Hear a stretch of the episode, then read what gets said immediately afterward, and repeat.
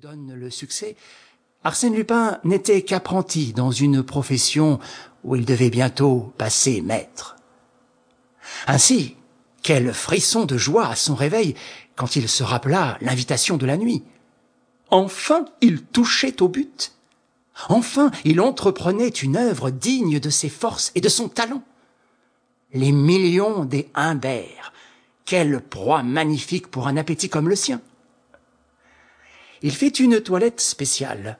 Redingote râpée, pantalon élimé, chapeau de soie un peu rougeâtre, manchettes et faux cols effiloqués, le tout fort propre, mais sentant la misère.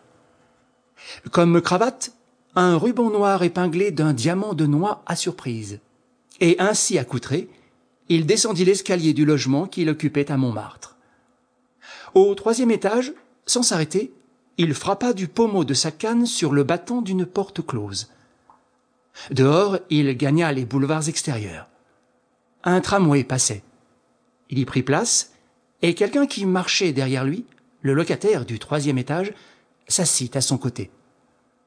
Au bout d'un instant, cet homme lui dit Eh bien, patron Eh bien, c'est fait. Comment? J'y déjeune. Vous y déjeunez? Tu ne voudrais pas, j'espère, que j'eusse exposé gratuitement des jours aussi précieux que les miens. J'ai arraché monsieur Ludovic Humbert à la mort certaine que tu lui réservais.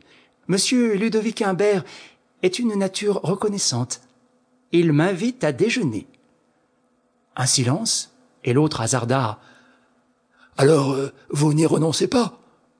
Mon petit, fit Arsène, si j'ai machiné la petite agression de cette nuit, si je me suis donné la peine, à trois heures du matin, le long des fortifications, de t'allonger un coup de canne sur le poignet et un coup de pied sur le tibia, risquant ainsi d'endommager mon unique ami, ce n'est pas pour renoncer maintenant au bénéfice d'un sauvetage si bien organisé.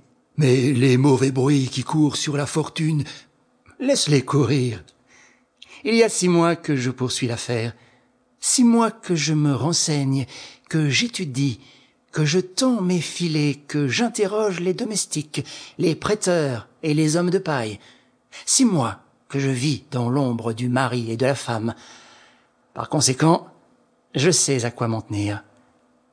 Que la fortune provienne du vieux Brawford, comme ils le prétendent, ou d'une autre source, j'affirme qu'elle existe et puisqu'elle existe, elle est à moi. Bigre, cent millions. Mettons-en dix ou même cinq, n'importe. Il y a de gros paquets de titres dans le coffre-fort. C'est bien le diable si un jour ou l'autre je ne mets pas la main sur la clé.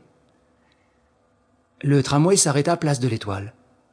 L'homme murmura Ainsi, pour le moment. Pour le moment, rien à faire.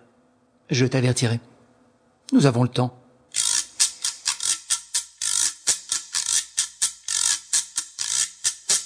Cinq minutes après, Arsène Lupin montait le somptueux escalier de l'hôtel Humbert et Ludovic le présentait à sa femme.